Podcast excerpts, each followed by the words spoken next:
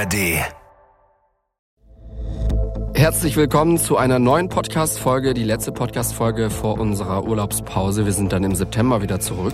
Wir sprechen jetzt gleich, wie immer, über einen echten Kriminalfall. Alles, was ihr hört, haben wir sorgfältig recherchiert. Und das wiederum bedeutet, dass die Wahrscheinlichkeit hoch ist, dass alles genauso passiert ist. Um die Beteiligten zu schützen, haben wir ihre Namen geändert. Wir sprechen in dieser Folge unter anderem über das Thema Vergewaltigung. Falls ihr das lieber nicht hören wollt, dann hört euch vielleicht eine andere Podcast-Folge an. Fünf Minuten vor dem Tod. Der Das Ding Kriminalpodcast mit Luisa und Jost. Folge 91. Der mordende Einbrecher. Im März 2017 wird die Feuerwehr zu einem brennenden Haus gerufen und bei den Löscharbeiten findet die Feuerwehr später eine Leiche. Fünf Minuten vor dem Tod. Was ist da passiert? Fünf Minuten vorher wird das Opfer vom Täter geschlagen.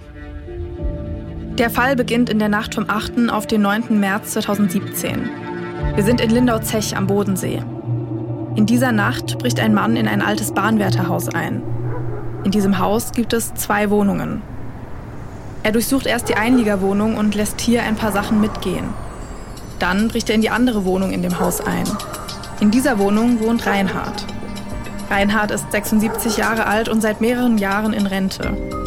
Er ist auch nicht mehr ganz fit. Er ist herzkrank und hat Diabetes.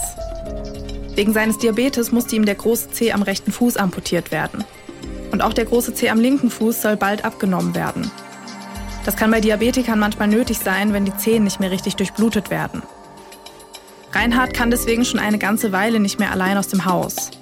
Er braucht Hilfe beim Einkaufen oder wenn er zum Arzt muss. Deswegen kommt seine Tochter fast jeden Tag vorbei. Reinhard kriegt aber auch Hilfe von einem Pflegedienst. Für Notfälle hat er außerdem einen Notrufdrücker von einer Sozialstation im Haus.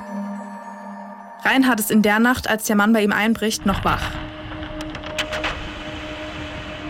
Man kann später aber nicht mehr sagen, ob er den Einbrecher überrascht hat oder ob der Einbrecher Reinhard zuerst gesehen und angegriffen hat. Was man aber weiß, der Einbrecher greift Reinhard an. Er schlägt oder tritt ihm gegen den Kiefer. Später wird man feststellen, dass der Kiefer gebrochen ist. Dann schlägt der Einbrecher Reinhard mehrere Male gegen den Kopf, den Rücken, die Arme, die Brust und die Handgelenke. Reinhard fängt an zu bluten. Der Einbrecher kriegt Panik. Er hat Angst, dass er auffliegt. Deswegen fängt er an, Reinhard zu würgen. Reinhard stirbt nur wenig später. Als der Einbrecher merkt, dass Reinhard tot ist, fängt er an, seine Spuren zu verwischen. Er zieht Reinhard aus und legt ihn in die Dusche. Dann dreht er das Wasser auf. Das Ganze soll so aussehen, als ob Reinhard einen Unfall im Bad gehabt hätte. Der Einbrecher zieht seinen Pulli aus und lässt ihn im Bad liegen. Er geht ins Ankleidezimmer und nimmt das Bargeld aus dem Geldbeutel von Reinhard. Dann geht er ins Wohnzimmer. Er will das Haus anzünden. Er glaubt, dass er seine Spuren so am besten verwischen kann. Wahrscheinlich hat er deswegen auch seinen Pulli im Bad liegen lassen. Im Wohnzimmer zündet er ein paar Sachen an. Wie genau er das macht, dazu stand nichts im Urteil. Dann haut er ab. Das Feuer breitet sich in der Zwischenzeit über die Wohnzimmerdecke im ganzen Haus aus. Kurz vor 1 Uhr nachts ruft jemand die Feuerwehr. Die findet wenig später die Leiche von Reinhard. Bevor wir gleich klären, wie es in diesem Fall weitergeht, schauen wir uns erst noch mal einen anderen Fall an, der aber trotzdem auch was mit unserem Fall in Lindau am Bodensee zu tun hat. Und dafür springen wir zurück ein knappes Jahr zum 30. April 2016. Wir sind in einem Wald bei Blaustein. Das ist eine Kleinstadt in der Nähe von Ulm. Gegen halb zwei mittags ist eine Joggerin in diesem Wald unterwegs. Sie ist 76 Jahre alt.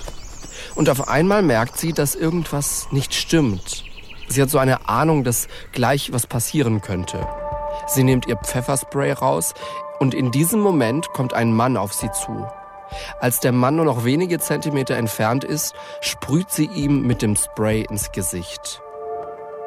Aber das bringt nichts. Der Mann versucht der Frau dieses Pfefferspray abzunehmen. Er erwischt das Spray am Sprühkopf und reißt ihn ab. Die Frau kann das Spray so nicht mehr benutzen. Der Mann packt die Frau jetzt an den Oberarmen und drückt sie auf den Boden. Er kniet sich auf sie, hält ihre Oberarme mit einer Hand weiter fest und versucht mit der anderen ihre Hose runterzuziehen. Mit ihrem freien Arm versucht die Frau nach ihrem Angreifer zu schlagen. Der nimmt ihren Kopf und knallt ihn auf den Boden. Die Frau wehrt sich weiter und ruft auch laut um Hilfe. Wir erinnern uns, es ist halb zwei am Mittag, also mitten am Tag. Jede Sekunde könnten also andere Jogger oder Spaziergänger dazukommen. Irgendwann lässt der Mann dann auch von ihr ab, vielleicht deswegen, weil es am helllichten Tag ist. Er lässt die Frau los und flieht. Die Frau hat nach dem Angriff Schwellungen, hat Hämatome und eine Sehnenverletzung.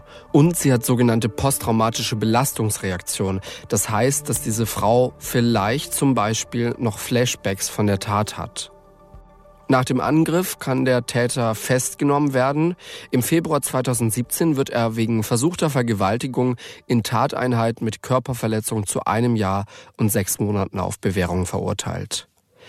Dieser Fall, das alles, diese versuchte Vergewaltigung, das passiert vor der Tat vom Anfang dieser Folge. Und ihr habt es euch vielleicht schon gedacht, dieser Täter und der Einbrecher sind dieselbe Person. Wir haben den Täter Marian genannt. Im Februar 2017 ist Marian 36 Jahre alt. Marian haut schon mit neun Jahren von zu Hause ab. Sein Vater war Alkoholiker und hat ihn immer wieder geschlagen. Er geht in eine andere Stadt und schließt sich hier ein paar Obdachlosen an. Er bettelt und klaut. Mit 16 landet er zum ersten Mal im Gefängnis. Insgesamt sitzt er über elf Jahre in Haft.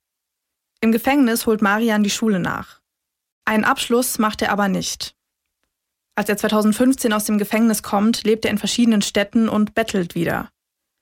Als er nach der versuchten Vergewaltigung aus der U-Haft kommt, wird er in eine Bettlergruppe in Ulm aufgenommen. Hier lernt er Henrico kennen. Der wird später nochmal wichtig. Die Gruppe macht sich dann recht schnell auf den Weg von Ulm nach Lindau an den Bodensee. Sie wollen in der Gegend betteln. Anfang März mietet sich die Gruppe eine Unterkunft elf Kilometer von Lindau weg. Am 8. März geht Marian abends kurz vor halb sieben zu einem Supermarkt in Lindau. Er bleibt erst kurz vor der Ladentür stehen und schaut rein. Er schaut sich die Ecken des Marktes ganz genau an und hält Ausschau nach Sachen, die er gut klauen könnte. Das fällt auch einer Mitarbeiterin und einem Mitarbeiter im Markt auf. Der Mitarbeiter wird später aussagen, dass er das Gefühl gehabt habe, dass sich Marian komisch verhalten würde. Er spricht ihn dann auch an und sagt ihm, dass der Markt bald schließen werde. Der Mitarbeiter hat so eine Ahnung, dass Marian in den Markt einbrechen will. So sagt er es später bei der Polizei aus.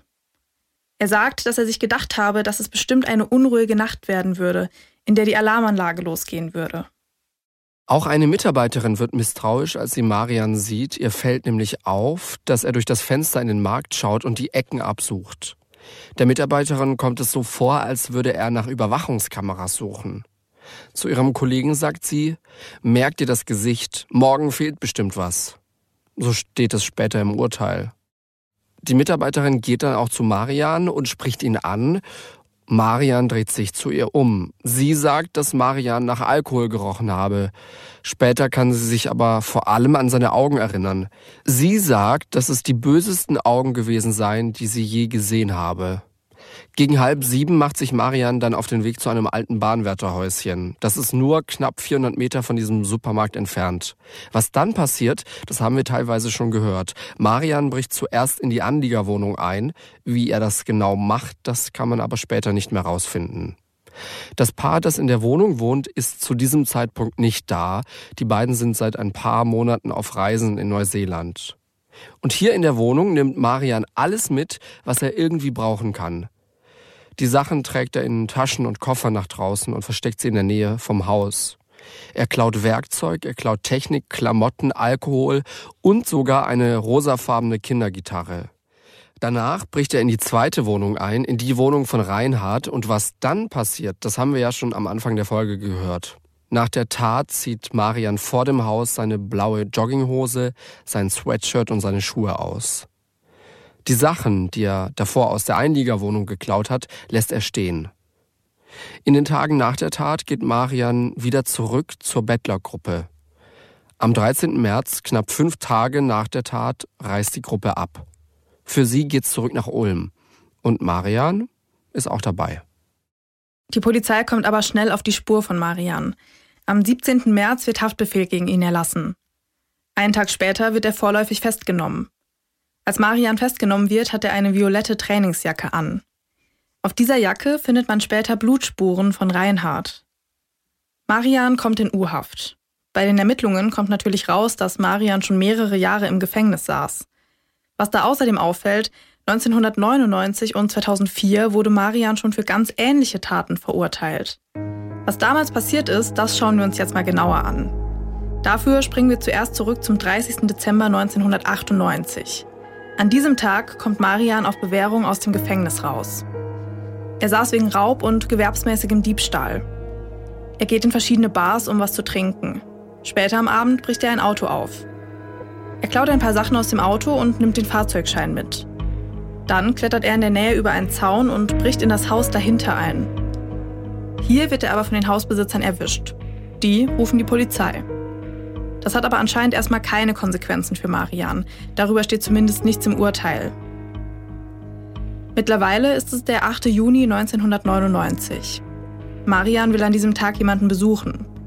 Die Person ist aber nicht da. Die Nachbarin, die ist aber da und steht draußen im Hof. Mit der redet Marian jetzt kurz. Danach kommt ihm eine Idee. Er will in das Haus der Nachbarin einbrechen. Er geht dann zu ihrem Haus und schaut unter die Fußmatte. Hier findet er den Schlüssel. Er geht in eines der Zimmer und macht ein Fenster auf, das zum Hof zeigt. Dann geht er und legt den Schlüssel wieder an seinen Platz unter die Matte. Marian kommt dann abends wieder zurück und klettert mit einer Leiter über das offene Fenster ins Haus. Warum der Frau dieses offene Fenster nicht aufgefallen ist, dazu stand nichts im Urteil. Er findet einen goldenen Ring und einen Ehering auf einem Tisch. Die beiden Sachen steckt er ein. Dann versteckt er sich unter dem Bett und holt sein Taschenmesser raus. Warum macht er das? Marian weiß, dass die Frau zu Hause ist. Im Urteil steht, dass er sie vergewaltigen will. Irgendwann kommt die Frau aus dem Wohnzimmer. Marian klettert unter dem Bett hervor und packt die Frau. Er hält sie fest und bedroht sie mit dem Messer. Und er schlägt sie und vergewaltigt sie. Im September wird er für diese beiden Taten, also auch für den Einbruch, zu fünf Jahren Haft verurteilt.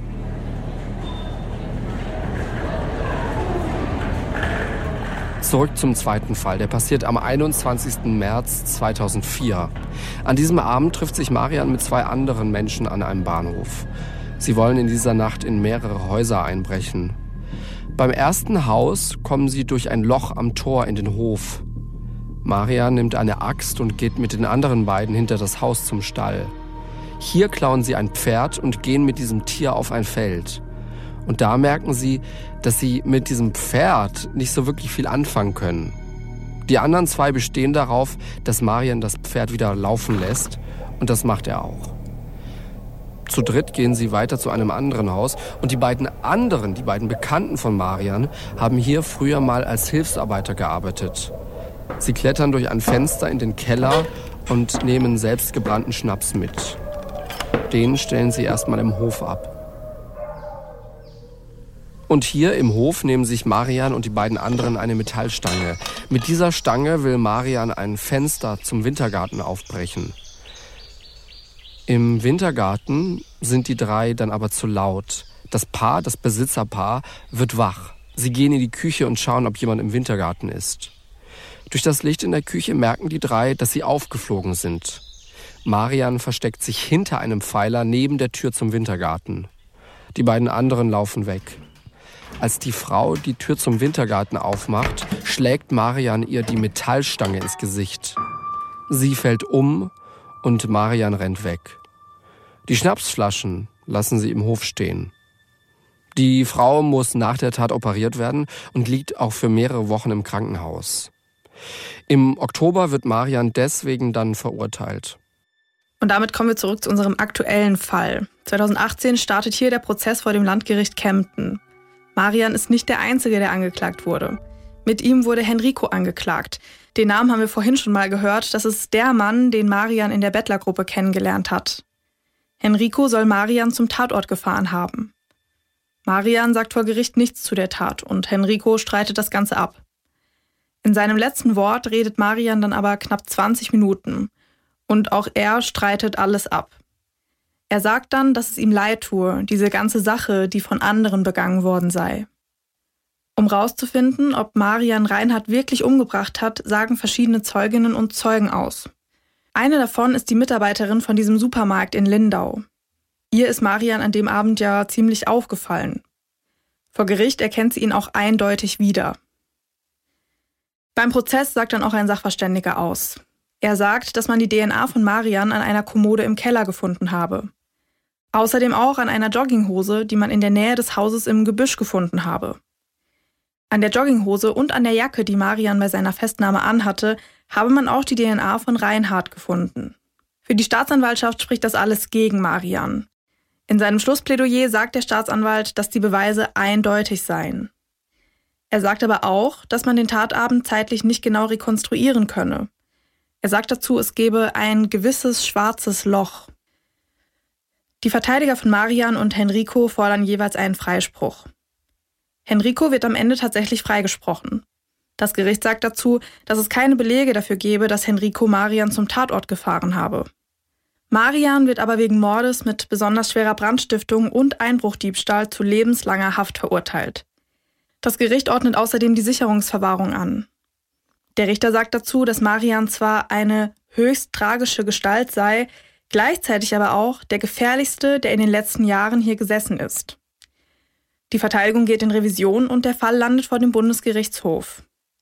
Der BGH sagt, dass das Strafmaß nicht ausreichend begründet worden sei. Also das Gericht habe nicht ausreichend begründet, warum Marian lebenslang in Haft und in Sicherungsverwahrung soll. Der Fall geht deswegen zurück ans Landgericht Kempten. Und 2021, da gibt es dann ein neues Urteil.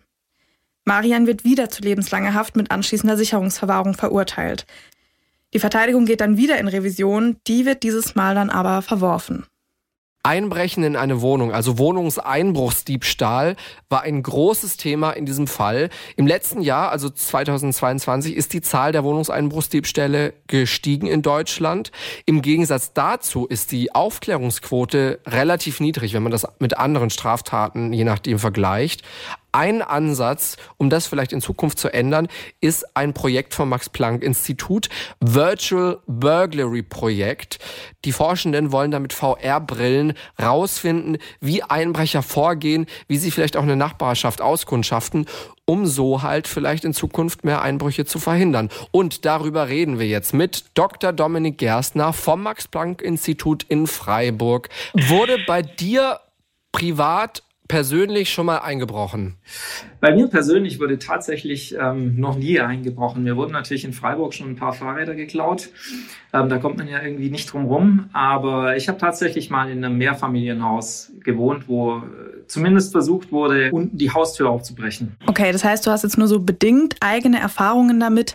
Du bist trotzdem Teil des Virtual Burglary Projects am Max-Planck-Institut. Magst du uns vielleicht mal so für den Einstieg basic erklären, was ist das? Was erforscht ihr da? Genau, also wir beschäftigen uns im Prinzip ja auf, auf einer relativ breiten Basis mit dem, mit dem Thema Wohnungseinbruch. In der kriminologischen Forschung ähm, wissen wir halt eigentlich viel, ja, wie viel eingebrochen wird und an welchen Orten das ist. Aber wir können eigentlich nie irgendwie direkt bei der Tat dabei sein. Und äh, mit dieser Methode der virtuellen Realität können wir zum einen ja Einbrecher direkt bei der Tat, also jetzt nicht direkt bei der echten Tat, aber zumindest bei einem virtuellen Einbruch ähm, oder bei einem virtuellen Ausbaldowern der Nachbarschaft beobachten. Und ähm, ja, wir können in, in diesen virtuellen Umgebungen natürlich auch bestimmte Dinge manipulieren. Ja? Und ähm, so können wir mehr über das Verhalten von Einbrechern herausfinden und es ist natürlich auch immer ein guter Icebreaker, um mit den, mit den Personen ins Gespräch zu kommen, ja, und ihr, ihr Expertenwissen sozusagen ein bisschen anzuzapfen. Und ja, wir machen das natürlich auch mit Vergleichsstichproben und so können wir eben, äh, wird eben relativ deutlich, ja, wie ähm, Einbrecher eigentlich auch sich unterscheiden bei dem Vorgehen von anderen Personen. Wie genau funktioniert denn das bei euch? Ja, wir haben im Prinzip jetzt mehrere Studien ähm, laufen. Es ist auch ein, ein, internationales Projekt, also in Deutschland, in den Niederlanden Landen und in den USA. Die Testpersonen sind meistens Einbrecher, die in Gefängnissen einsitzen, die eben eine VR-Brille aufgesetzt bekommen und dann eine bestimmte Aufgabe bekommen. Es kann sein, dass sie in eine Nachbarschaft ähm, auskundschaften sollen, wo sie dort einbrechen würden, ob sie überhaupt dort einbrechen würden. Aber wir haben auch Studien, wo sie tatsächlich in Häuser eingebrochen sind. Und das, die Aufgabe ist dann eben, äh, das Haus zu durchsuchen und eine bestimmte Beute mitzunehmen und werden sozusagen in diese äh, virtuelle Welt hineinversetzt und können sich dann mit einem Game Controller quasi durch die, durch die Umgebung bewegen ja, oder in dem Haus bewegen. Ihr arbeitet mit richtigen Einbrechern zusammen, also mit Menschen, die eben für diese Tat verurteilt wurden. Wo kriegt ihr die her und wie läuft dann so diese Zusammenarbeit ab? Also bekommen die dann auch was dafür, dass sie mit euch zusammenarbeiten? Ja, also wenn wir die Studie mit Einbrechern durchführen, muss der Kontakt mit den Gefängnissen hergestellt werden. Wir brauchen eine äh, Erlaubnis für, für, die Studie. Ja, also es muss natürlich auch unter ethischen Aspekten alles ähm, bewertet werden. Äh, dann brauchen wir natürlich auch je nachdem, je nachdem welch, in welchem Land wir uns befinden, ähm, eine, eine, Unterstützung von den, äh, von den entsprechenden Ministerien. Und die Einbrecher werden dann im Prinzip im Gefängnis beispielsweise durch den psychologischen Dienst angesprochen, ob sie daran teilnehmen möchten. Aber ähm, teilweise gibt es dann auch äh, Poster. Und je nach Land kann das ganz unterschiedlich sein. Also in Deutschland ähm, gibt es eine kleine Entlohnung auf das Hausgeldkonto. In den Niederlanden gab es Gutscheine für den Gefängnisladen und ja, in den USA ist die Teilnahme dann eher, also Teilnahme ist natürlich immer freiwillig, aber da hatten wir jetzt beispielsweise keine, äh, bei, bei der Studie gab es jetzt keine sogenannten Incentives. Die Teilnehmer freuen sich auch daran teilzunehmen. Das ist eine, eine, eine schöne Abwechslung zum Gefängnisalltag auch, ja. Wie, wie sieht denn diese virtuelle Welt aus? Also was könnte ich da jetzt alles sehen, wenn ich mir so eine virtuelle Brille aufsetze? In, in vielen von unseren Studien ist es so, dass es eben ein Ausschnitt von der Wohngegend ist. Ja. Es gibt dann so gewisse Grenzen, die dann ähm, durch die Bebauung klar werden, ähm, wo man eben nicht weitergehen kann. Das ist, kann, hat äh, je nach Studie unterschiedliche Größen, aber es ist auf jeden Fall eine Nachbarschaft, in der man sich so, ja, Pi mal Daumen, fünf, sechs Minuten ganz gut bewegen kann. Man sieht Häuser, man sieht Gärten. Ähm, man, je nach Studie kann man in die Häuser auch reingehen und Treppen hochgehen, Schubladen öffnen. Und ja, wir versuchen da eben im Prinzip je nach Ort, wo wir die Studie durchführen, ähm, ein möglichst realistisches Bild zu machen. Ja? Also zum Beispiel jetzt in den USA sieht, da sehen die Nachbarschaften einfach ganz anders aus. In den Niederlanden haben wir es tatsächlich geschafft, eine, eine echte Nachbarschaft aus einer Großstadt ähm, nachzubilden. Im Prinzip sieht man einfach eine, eine reale Wohngegend. Und ja, interessanterweise ist es tatsächlich auch so, dass es doch einen relativ hohen Grad der Immersion gibt. Also wir hatten auch Teilnehmer, die ich selbst getestet habe, die wirklich gemeint haben, ja, sie hatten das Gefühl, draußen zu sein, ganz irgendwo anders. Und äh, wenn sie jetzt die Brille absetzen, sind sie vielleicht schon wieder zu Hause und können sich einen Cola aus dem Kühlschrank nehmen oder so, ja. Wie ist denn das mit Tageszeiten? Also ich habe Bilder gesehen, da ist es taghell, aber es gibt auch eine Nachtversion, oder? Ja, das, ähm, wir haben unterschiedliche Szenarien. Es gibt, ähm, es ist natürlich so, in der Regel wird dann eingebrochen, wenn es dunkel ist, weil es einfach einfach, einfacher ist, ähm, im, im Schutz der Dunkelheit einzubrechen oder auch eine, im Schutz der Dunkelheit ähm, eine Nachbarschaft ähm, ja, auszubaldowern. Wir haben aber auch Studien bei Tag. Ja, also oftmals ist es so, dass ähm, die ja, Menschen, die irgendwo einbrechen, ist es jetzt nicht so, dass die immer im Dunkeln irgendwie alles auskundschaften, weil oftmals ja, passiert das dann auch nebenher, ja, ähm, wenn sie jetzt irgendwelche ja, alltäglichen Besorgungen machen, dass sie sich da entsprechend um, umschauen, ja, nach Tatgelegenheiten. Manchmal sogar auch ganz unbewusst. Das ist dann, da gibt es einen Fachbegriff dafür, der nennt sich dann eben Unconscious Scanning, ja. Die sind quasi sozusagen immer im im, in dem, im Einbrechermodus drin, ja, ob sie wollen oder nicht. Und haben Sie da jetzt schon so eine grobe Erkenntnis, die Sie vielleicht mit uns teilen können? Also vielleicht auch irgendwie, wie denn jetzt wirklich Einbrecher bei so einem Einbruch vorgehen? Sind da vielleicht auch alle gleich oder gibt es da Unterschiede? Ja, da gibt es natürlich Unterschiede. Also was natürlich ein, vielleicht ein ganz wichtiges Ergebnis ist, was wir auch sagen können jetzt aus Vergleichsstichproben mit ähm, ja, Studierenden oder ähm, nicht kriminellen Personen ist, dass die sich sehr unterschiedlich verhalten. Also kann ich jetzt ein Beispiel nennen aus der Studie, die von einem Kollegen von mir in den USA durchgeführt wurde. Da gab es zum Beispiel, ähm, da musste man Häuser bewerten, ob man da einbrechen würde oder nicht. Und da war eben so ein Schild irgendwie, äh, das für das äh, Second Amendment wirbt, dass eben jeder eine Schusswaffe haben soll, was irgendwie darauf hindeutet, dass eine Schusswaffe in dem Haus vorhanden ist. Und da hat sich eben gezeigt, dass die, die mit einer hohen Expertise, die würden tatsächlich eher in das Haus eben einbrechen, weil sie wissen, okay, da kann ich eine Waffe klauen. Die Einbrecher mit weniger Expertise, die lassen sich davon eher abschrecken und würden sagen, hm, da besteht die Möglichkeit, dass ich da eben ja, im schlimmsten Fall nicht mehr lebend rauskomme. Das sind so ja, Erkenntnisse, die wir haben. Und ähm, die Einbrecher im Vergleich zu den Studierenden, wenn die jetzt einfach durch so eine Nachbarschaft gehen mit der Aufgabe, die sich ähm, auszubaldowern, ja, die sind ähm, da irgendwie effizienter. Ja. Die müssen weniger schauen, die erkennen relativ schnell, was gibt's für gute Gelegenheiten, wo sind die Gelegenheiten. Es zeigt sich da eben einfach, dass es eine Expertise gibt und ähm, wir sprechen dann auch mit, mit den Probanden danach drüber. Und es ist eben ganz interessant, was da noch so zutage tritt, was jetzt die Forschung vielleicht bisher noch nicht weiß. Ja? Also zum Beispiel wissen wir irgendwie aus einer Studie, dass eigentlich ähm, sich die Einbrecher jetzt neuerdings viel mehr auf Tipps verlassen, als wie ähm, selbst was auszukundschaften. Oder es wird eben nach anderen Dingen geschaut, als wie vor zehn Jahren noch. Das können wir eben damit alles rausfinden. Ja. Was sind denn noch äh, Erkenntnisse, die ihr jetzt gewonnen habt, da durch die, durch die Forschung? Also vieles ist schon irgendwie bekannt, ja, oder es sind Dinge, die, die, die vermutet werden und wir können das dann belegen. Also ein schönes Ergebnis ist, dass es ähm, viele Einbrecher gibt, die beispielsweise sagen, im Kinderzimmer würden sie nie was stehlen. Ähm, das Kinderzimmer ist tabu. Wir können, konnten zum Beispiel auch jetzt in einer anderen Studie konnten feststellen, dass ja enge Gassen ähm, zum Beispiel auch vermieden werden, ja, wenn, wenn die Leute in der Nachbarschaft auskundschaften weil es eben so ist, dass man da vielleicht gar nicht so viel sehen kann. Und wenn einem mal irgendwie jemand entgegenkommt, dann ähm, kann man der Person auch nicht mehr ausweichen. Ja, die könnte einen später zum Beispiel wiedererkennen. Ja, wir wissen, dass, dass, dass Eckhäuser beispielsweise besonders attraktiv sind. Ähm, aus den Gesprächen, die dann im Nachhinein äh, zum Beispiel erfolgt sind, wissen wir aber zum Beispiel auch, dass Alarmanlagen nicht immer abschreckend wirken. Ne? Also es ist vielleicht auch schon früher bekannt gewesen, aber es ist eben so, wenn Häuser eine Alarmanlage haben und die Einbrecher schauen sich das dann genauer an, dann ähm, wird das Haus doch auch vielleicht auch als attraktiver bewertet, dort einzubrechen, ne? weil einfach auch mehr Beute vermutet wird. Es wird hier nicht nur der abschreckende Aspekt gesehen.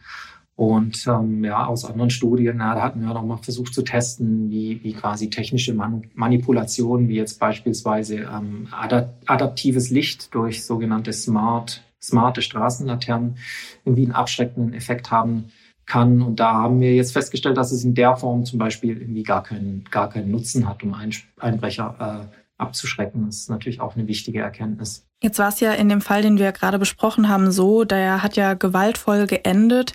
Machen Sie auch Untersuchungen in die Richtung, was passiert, wenn jetzt so ein Einbrecher ertappt wird? Das ist natürlich auch ein sehr spezieller Fall, der da geschildert wurde. Ja. Also das ist jetzt nicht der typische, typische Einbrecher. Der allergrößte Teil der Einbrüche findet dann statt, wenn niemand zu Hause ist.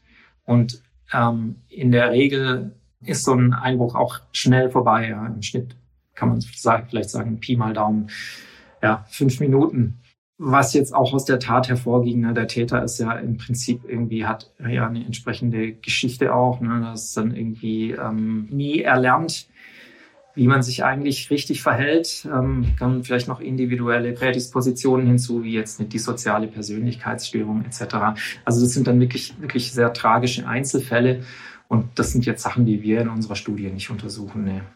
Was sind denn das für Menschen? Also was haben die für verschiedene Geschichten und Hintergründe, die bei diesem Projekt mitmachen? Weil ich, äh, gibt es überhaupt den klassischen oder die klassische Einbrecherin? Man kann jetzt nicht sagen, es gibt den typischen Einbrecher. Es gibt äh, sogenannten Thrill Seeker. Das sind die, die brechen einfach nur irgendwo ein, um den Nervenkitzel zu suchen. Dann gibt's natürlich Beschaffungskriminalität, ähm, spielt eine große Rolle bei Wohnungseinbrüchen. Aber dann gibt's natürlich auch die professionellen Täter, die die sich auch zutrauen, mal in eine, in eine gut gesicherte Villa einzusteigen. Aber die sind sicherlich die Seltenheit, ja. Das habe ich noch nie gehört. Also da brechen Leute wirklich ein und, und die Motivation dahinter ist nicht, okay, ich möchte jetzt hier Schmuck erbeuten, vielleicht finde ich Bargeld, sondern Hauptbewegungsgrund ist quasi, hey, dieser Adrenalinkick.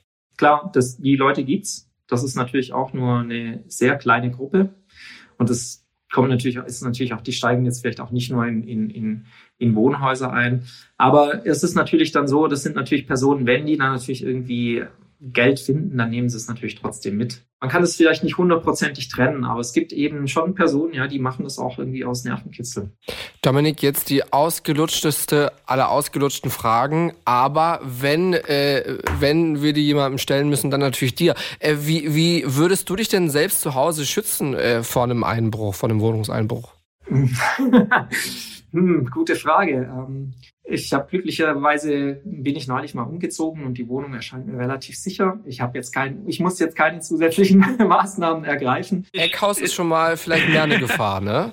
Ja, also ich meine, das ist jetzt natürlich kein Grund, kein Eckhaus zu kaufen. Ja. Aber beispielsweise ist es natürlich ab, abschreckend, dass immer, wenn mögliche Einbrecher ähm, nicht erkennen können, ob jemand zu Hause ist oder nicht. Also ist, ist, ist jemand im Haus oder nicht, ist natürlich ähm, das wichtigste Merkmal. Und dann kann man sich natürlich technisch gut schützen. Ja? Also was, was wir jetzt aus anderen Forschungen wissen, das kommt jetzt nicht aus den Projekten, aber das weiß natürlich auch alles die Polizei und das ist längst in die Präventionsmaßnahmen ähm, übersetzt worden.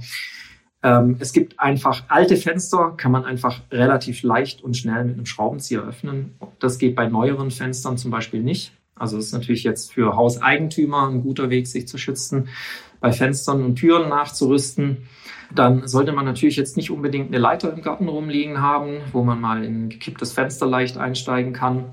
Es ist immer gut, ein gutes Verhältnis zu seinen Nachbarn zu haben, ja, sage ich jetzt als Soziologe, weil ähm, in Nachbarschaften, in denen man sich kennt, in denen es einen starken zusammen, sozialen Zusammenhalt gibt, fallen natürlich unbekannte Personen vielleicht auch eher auf, ja, und ähm, also ein gutes Verhältnis zu seinen Nachbarn pflegen, regelmäßigen Austausch hilft sicherlich auch, ja sagt Dominik Gerstner vom Max-Planck-Institut. Danke für den Einblick in deine Arbeit und danke für die Einbruchstipps.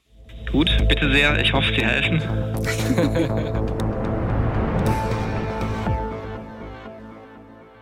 Wir sind jetzt noch ein paar Minuten von unserer Sommerpause entfernt. Dann sind Luisa und ich ein paar Wochen weg. Aber wir kommen zurück mit neuen Kriminalfällen und zwar im September. Am 13. September sind wir zurück mit einer neuen Podcast-Folge. Markiert und, euch den Tag rot im Kalender. Also urlaubsplanmäßig hast du auf jeden Fall eine Sache, das weiß ich.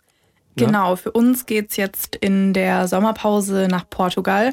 Besser gesagt auf die Inseln, die dazugehören, Madeira und auf die Azoren. Da freue ich mich sehr drauf und du bleibst ja auch nicht zu Hause, habe ich gehört, ne? Ja, okay, also ich mache so eine Woche äh, Frankreich, Clamping in der Hütte, aber ich glaube, das stinkt ein bisschen ab dagegen, wo ihr, wo ihr hin wollt. Ähm, wie lang fliegt man da? Ich äh, weiß es tatsächlich gar nicht so genau. Ich würde jetzt mal sagen, vielleicht so drei Stunden nach Madeira und von da dann halt weiter auf die Azoren. Okay. Müsste ich jetzt noch also mal im Flugplan gucken, aber es ist jetzt keine Weltreise, auf jeden Fall. Also ich habe gerade mal Azoren geschaut im Netz.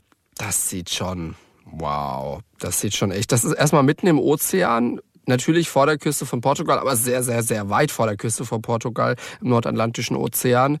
Und äh, die Bilder, alles sehr saftgrün. Ja, also zumindest über Madeira sagt man ja so ein bisschen das Hawaii von Europa, habe ich jetzt schon ein paar Mal gelesen. Natürlich nicht ganz so teuer, also vielleicht war ja jemand schon mal auf Hawaii und kann da berichten. Ähm, ja, aber ich freue mich auf jeden Fall. Ich freue mich, dass wir jetzt ein bisschen Pause haben. Und genau, ich hoffe, dass ihr eure Sommerferien, euren Urlaub, was auch immer, jetzt ist ja gerade wirklich so die Urlaubssaison schlechthin, dass ihr das auch genießen könnt, dass ihr vielleicht auch wegfahrt. Wir haben es ja in der letzten Folge schon mal gesagt, falls ihr irgendwo seid, dann schickt uns sehr, sehr gerne Fotos, nehmt Bitte. uns mit in euren Urlaub. Wir freuen uns das ist ernst gemeint, über jede Nachricht, über jedes Bild. Ihr, auch wenn ihr in Deutschland Urlaub macht. Äh, super viele von, von Leuten irgendwie in meinem Umkreis äh, haben so Schweden für sich entdeckt. Oh ja, auch ähm, schön. So ein kleines, kleines Häuschen irgendwie in Schweden mieten und dann Blick auf, ähm, auf, auf irgendwie so ein, so ein See. Ist wahrscheinlich auch eine, eine große Mückenparty, aber es sieht auf jeden Fall immer richtig heftig nice aus. Aber Sommer ähm, in Schweden, das könnte ich mir auch mal gut vorstellen. Jeden Tag eine Zimtschnecke essen. ja, Luisa, Luisas äh, Urlaubspläne sind halt auch immer direkt mit dem Kulinarischen verknüpft. Ja, natürlich. Also sonst Portugal war ich nicht. ist geil, weil... Da gibt's Pastel de Nata. Ich hoffe, ich spreche das richtig aus, aber das ist so ein kleines äh, Gebäck. Also ich kann es gerade sehr schlecht umschreiben, aber es ist so eine Eierspeise, würde ich sagen, so ein Gebäckkuchenartiges Teil. Und das gibt's da und das werde ich ganz viel essen, genau. Aber okay, in Frankreich hast also, du es ja auch nicht so schlecht erwischt. Also Baguette, ja, Croissant, Macarons. genau, also halt sehr viel Teig, äh, Teigland schlechthin, wobei Italien ist auch ein Teigland. Ja, das stimmt. Ähm, Nudeln, Pizza, Pasta. ja. Pasta sind Nudeln. Worauf ich mich da aber am meisten freue, einfach so dieses Meer sehen. Also weißt du, dieser Blick Wasser, Wasser bewegt sich, Wellen, Sandstrand. So dieser, dieser Moment, wenn man das erste Mal so ein, so ein, so ein glitzerndes Meer sieht. Das ist immer das Schönste. Ich habe dazu neulich Toll. auch einen Insta-Beitrag gesehen. Ich glaube, es war von der Süddeutschen Zeitung, ich bin mir aber nicht hundertprozentig sicher. Da hat die Autorin dann auch so geschrieben, so das Urlaubsgefühl, dem sie halt schon so das ganze Jahr nachtrauert, ist so wirklich so dieser, das erste Mal Meer sehen, dieser Meeresgeruch, mhm. Füße im Sand. Ja, der Geruch. Der Geruch, das ist halt fantastisch. Oh, also ich wünschte schon irgendwie, also so am Meer leben, das stelle ich mir schon richtig schön vor. Das ist schon nochmal ein anderes Lebensgefühl, glaube ich. Aber unterm Strich sind wir tatsächlich sehr viel zu Hause jetzt äh, im Sommer. Aber es gibt auch einen Grund. Wir bekommen eine zweite Katze, eine zweite kleine Maine Coon Katze. Eine ähm, kleine Schwester oder kleinen Bruder für Findus. Lieben wir. Genau. Er, er ist acht Wochen, neun Wochen jetzt alt. Also es dauert noch ein bisschen, bis er zu uns kommt. Es ist so süß. Also wir haben ihn schon besucht und äh, das war so sweet. Er ist dann auf unserem Schoß eingeschlafen und oh. das war ganz süß. Ähm, wir haben dann lange überlegt, was für ein Name. Weil wir haben schon Findus. Findus ist eine Katze, auch wenn es ein männlicher Name ist. Also natürlich müsst ihr ähm, die andere Katze Patterson nennen. Das ist ja, ja außer Frage. So. Ja, und dann habe ich mir aber gedacht, ich will doch nicht irgendwie Fenster aufmachen und dann Patterson rufen. Was ist das denn? Was ist das denn für ein Moment? Na, naja, Was nee, nee, nee, das musst, da du, das musst du schon in der Kombi rufen. Also auch wenn Findus neben dir auf der Couch liegt, du musst schon rufen dann Patterson und Findus. Genau. Also ich bin ähm, da ein großer Fan von. Ja, also wir haben dann jetzt im Radio bei das Ding neulich so, ein, so einen Aufruf gestartet. Ja, wir wollten wirklich mal nice Katzennamen bekommen. Da kam super viel rein. Mein Favorit war auf jeden Fall Silvester. Oh ja, finde ich auch ich cool. nice, ja. Oder Gin Tonic. Mhm. Das ist ein Name, wow. Und man hätte ihn dann einfach GT abgekürzt. GT. Ähm, GT war auf jeden Fall bei mir hoch. Aber das hört sich schon wieder so nach Chat-GPT an, finde ich. Ja, stimmt, ja. Ja, siehst du mal, wie, wie hier die ganze KI alles verdirbt. All die nee, schönen Namen, ähm, unbrauchbar. dann, dann kam eine Hörerin und die meinte, Oscar, mach doch Oscar. Und dann war ich so, ja, so vom Gefühl her, als wir ihn besucht haben, war das so ein kleiner Oscar, weißt du, was ich meine? Mhm. Ich habe mir jetzt nicht gedacht, irgendwie Kat Oscar ist es vielleicht nicht der geilste Katzenname oder der perfekte, passendste. Nein, ich dachte mir dann so, nein, so als, als wir bei ihm waren, ihn auch so in den Händen hatten und wie er so, so drauf war, er ist schon ein kleiner Oscar. Deswegen, er hatte bis vor kurzem jetzt äh, den Namen Patterson in Klammern Arbeitstitel. Ah, und jetzt hat er den richtigen Namen. Seit letzter Woche heißt er jetzt Oscar. Aber mein Oscar Freund. Ja, mein Freund hat dann noch eine Online-Abstimmung gemacht und dann hat Oscar, glaube ich, gewonnen. Zwei Stimmen Abstand zu Simba. Weil ah, Simba. Mhm. Oscar ja. so von den Fellfarben her. Sieht schon aus wie ein kleiner Simba. Sieht schon aus wie so ein kleiner Simba. Ja, süß. Aber ich finde, Oscar ist ein süßer Name. Das kann man schon mal machen. Und ich finde, also ja gut, Simba und so, aber ich finde dann halt auch wieder so diese Kombi cool, wenn ihr jetzt noch eine Mädchenkatze hättet. Also ihr habt ja eine Mädchenkatze, aber die heißt halt schon Findus. wenn wenn sie jetzt Nala heißen würde, dann wäre das, dann fände ich das total toll. Simba und Nala. Jemand meinte aber auch so zu mir, eigentlich würde es jetzt nur Sinn ergeben, wenn ihr eurem Kater einen weiblichen Namen geben würde. Stimmt, so einfach damit. Der Schloss dann wäre der, der, Kreis, Kreis wieder geschlossen. Ja. ja. Also weibliche Namen kann ich gerne beisteuern. Ich möchte unbedingt mal ein Tier haben und das Daisy nennen. Ich finde Daisy ist so ein unfassbar schöner Name. Aber ich kann meinen, also falls ich irgendwann mal ein Kind haben sollte, kann ich das halt schlecht Daisy nennen, weil wir sind halt einfach nicht in den USA oder UK und ja. dann hört sich das halt mit so einem deutschen Nachnamen so ein bisschen nicht Daisy so toll gleich. an. Ja, das hört sich so ein bisschen komisch an. Deswegen werde ich dann, also wenn ich dann mal irgendwie ein Tier haben sollte, dann wird es Daisy heißen, denke ich mal. Wobei ich Balu mhm. auch immer süß finde. Balu ist auch ein schöner Tiername. Und was fällt mir noch so ein? Also Oscar finde ich auf jeden Fall toll. Und wir haben uns neulich angeguckt, ich glaube in irgendeinem Zoo wurde ein Elefantenbaby geboren. Und das hat mir mein Freund dann gezeigt. Und dann, genau, dann haben die nämlich auch einen Namen gesucht für dieses Elefantenbaby. Und wir haben das so angeguckt und dann fanden wir irgendwie Hugo ganz passend. Oh mein Gott, kein Spaß. Es hat sich eine Hörerin gemeldet, die meinte, wir sollen, wir sollen, wir sollen ihn Hugo nennen. Ich finde Hugo Und das fand ich auch ziemlich geil. Ja, das ist total Aber niedlich. dann denkst du halt die ganze Zeit an dieses ähm, alkoholische Sommergetränk. Also ganz keine Sorge klein. für alle Hörerinnen und Hörer, die jetzt schon ähm, ganz nervös sind, weil sie dieses, dieses süße neue Kätzchen noch nicht gesehen haben. Es kommt natürlich trotz Sommerpause ein Bild vom kleinen Oscar.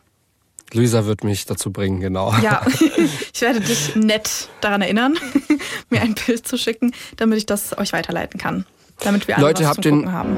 Leute, habt den besten Sommer eures Lebens. Lasst uns gerne dran teilhaben. Wir freuen uns über jede Nachricht und dann sind wir zurück am 13. September Genau. und freuen uns auf euch. Ganz viel Spaß bei allem, was ihr macht, egal ob es Urlaub auf Balkonien, Urlaub im Ausland, Urlaub im Inland, Urlaub im Büro, was immer ihr geplant habt. Ganz viel Spaß, habt eine tolle Zeit. Wir hören uns im September. Tschüss! Es gibt ja aber nicht nur Balkonien, ne? Es, es gibt ja auch Frankreich und es gibt ja auch, dürfen wir nicht vergessen, Großbritannien. Das war so schlecht, da kriegst du nicht mal Mitleidslacher. Kroatien. Und jetzt hier noch ein kleiner Tipp, damit ihr die Sommerpause nicht so ganz ohne Podcast verbringen müsst. Stellt euch mal vor, niemand glaubt euch. Das, was ihr erzählt, das halten alle irgendwie für verdächtig oder unglaubwürdig. Und du weißt, selbst wenn du am Ende doch noch recht bekommst, der Zweifel an deiner Version der Geschichte, der wird womöglich für immer bleiben. Unter Verdacht, das ist die siebte Staffel des Bayern 3 True Crime Podcasts, zusammen mit Dr. Alexander Stevens, Strafverteidiger, und mit Bayern 3 Moderatorin Jacqueline Bell. Es geht um spannende Kriminalfälle. Dieses Mal um Menschen, die unter Verdacht geraten sind, zu Unrecht oder zu Recht. Wer ist schuldig, wer lügt, wer sagt die Wahrheit und werden am Ende immer die Richtigen verurteilt. Also, wenn euch das jetzt neugierig gemacht hat, dann hört doch gerne mal bei unseren Kollegen von Bayern 3 rein. Das findet ihr in der ARD Audiothek und überall, wo es Podcasts gibt. Fünf Minuten vor dem Tod. Der Das Ding Kriminalpodcast. Gibt's in der ARD Audiothek, der Das Ding App und überall, wo es Podcasts gibt. Und wem das nicht reicht? Noch mehr Content findet ihr auf Instagram unter Kriminalpodcast.